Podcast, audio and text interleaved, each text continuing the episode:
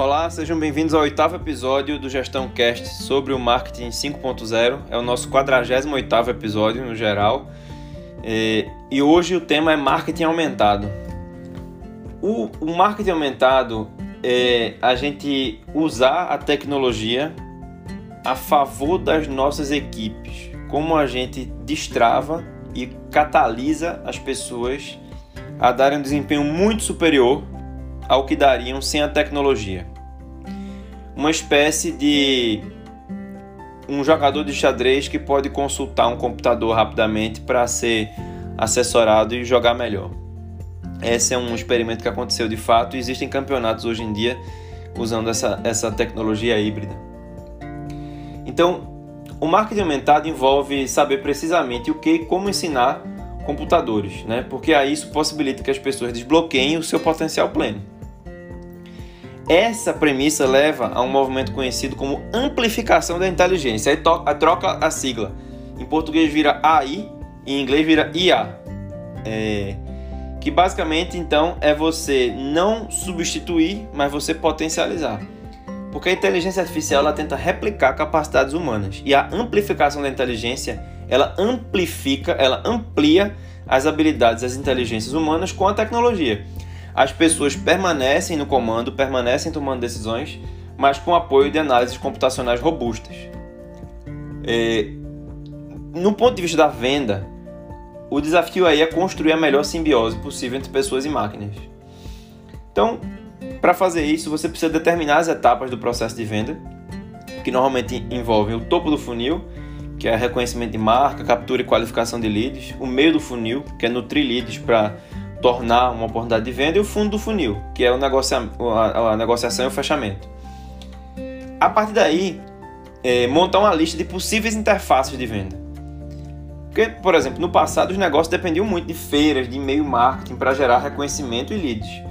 E hoje tem alternativas como landing pages, como autosserviço insights, chatbot com inteligência artificial e aplicativos é, com a, a, a realidade aumentada a custos baixos. Aí a questão é combinar o estágio do funil com a melhor interface, não só considerando o custo, mas a melhor custo-efetividade, porque às vezes ter pessoas gera um custo maior, mas também é mais efetivo, é mais seguro, é mais propício a fazer uma venda. Então, o marketing aumentado nas interfaces de vendas, um exemplo seria assim: no topo do funil, o chatbot captura dados dos leads e vai qualificando as conversas, produzindo uma, conversa fluida, mas vai captando os dados. O meio do funil, o chatbot nutre os leads, enviando conteúdo educacional de acordo com esses dados capturados, entendendo o perfil do cliente.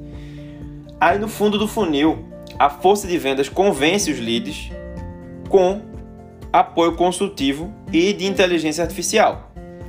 E você faz o fechamento, também com a força de vendas, que é a negociação final, ou seja, tem duas etapas puramente automatizadas, uma etapa realmente aí que entra essa questão é, da, da inteligência ampliada e da amplificação da inteligência e o fechamento, que aí é a negociação final humana. Isso também é, pode ser aplicado aos níveis de serviço oferecidos ao cliente. Ou seja, como é que a gente constrói a melhor entrega, a melhor experiência, de acordo com esse Customer Lifetime Value, né? com esse valor da vida do cliente. Ou seja, não dá para entregar um serviço premium para um cliente que paga R$ reais por mês. Então, para fazer isso, primeira coisa, montar uma base de conhecimentos com as famosas FAQ, né? Frequently Asked Questions, que, ou seja, as perguntas frequentemente é, feitas, né?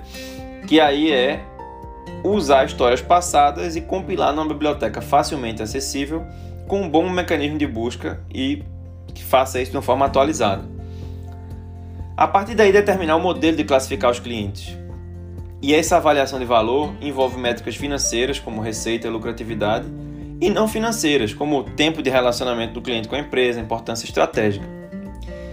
Um detalhe é que essa, essa avaliação deve ser feita, feita de uma forma dinâmica, reclassificando os clientes conforme vai mudando o perfil, conforme vai mudando a relação dele com a sua empresa e criar opções de suporte de atendimento multinível. Ou seja, de acordo com a classificação dos clientes, eles podem contar com um modelo com mais atenção humana ou com mais interfaces automatizadas. Um exemplo, é, vamos dizer que você tenha um pacote pessoal de um serviço qualquer que você paga R$19,99 por mês só tem um usuário. O que, que você oferece? um acesso à comunidade online e alguns recursos online como as FAQ. Aí você pode subir para um nível. Não, agora você tem um entrega para times pequenos, que também é R$19,99 por mês, mas vai até 50 usuários. Aí você tem um suporte por e-mail e um suporte por chatbot. Ah não, agora você tem um plano business. Você paga R$ 59,90 por mês, são mil usuários. Aí você tem um telefone dedicado e um chat online humano. Ou você tem o pacote Enterprise, que você tem 2 mil usuários, paga também R$ 59,90 por mês, mas tem muito mais usuários, e você tem um gestor de contas e um número telefônico dedicado. Você vai ampliando essa customização, essa humanização da entrega a partir, obviamente, dessa relação custo-efetividade pelo, pelo que o cliente está pagando. Para a gente poder usar também né, o, o marketing aumentado na linha de frente, é fundamental essa coisa de potencializar. A gente tem que entender como é, subsidiar a equipe para melhorar o resultado dessa interface com o cliente, tal como dar melhores opções de cross-selling e upselling, como a gente falou é, no episódio passado. Para isso, precisa entender um pouco os pontos de frustração da equipe. Então, entender a jornada do empregado, entendendo satisfações e incômodos, ineficiências, falhas, porque isso incomoda muito a sua equipe. E no geral as pessoas querem dar resultado, né? A premissa é essa. Então, conversar com a equipe para entender essas ineficiências pode ser muito produtivo e gerar muitos insights sobre é, como melhorar essa jornada com a tecnologia.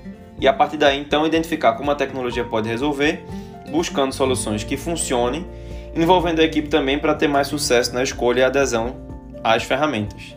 E depois focar na gestão de mudança, que é construir essa colaboração entre a linha de frente e quem está provendo a tecnologia. Porque nem todos os clientes, nem todos os empregados vão ser adeptos à tecnologia. Então, treinamento, monitoramento e ajuste em tempo real são fundamentais. E aí, como sempre nessa nossa sequência de episódios sobre o marketing 5.0, vou deixar algumas questões aqui. Primeiro, em que área é possível aumentar a produtividade das equipes de venda e suporte aos clientes? Que tarefas podem ser assumidas por sistemas? E outra, como você pode ajudar o seu pessoal de linha de frente a tomar decisões, tomar melhores decisões? Como é que a sua equipe de venda, por exemplo, poderia usar dados de segmentação dos clientes para aumentar a conversão ou para ter mais sucesso nessa oferta do cross-selling? Bom, esse foi o nosso penúltimo episódio. O nosso próximo é o último e a gente vai tratar do marketing ágil, que é uma das competências essenciais para, para que o para ter um, efetivamente o marketing 5.0 na sua empresa. Um abraço e até lá.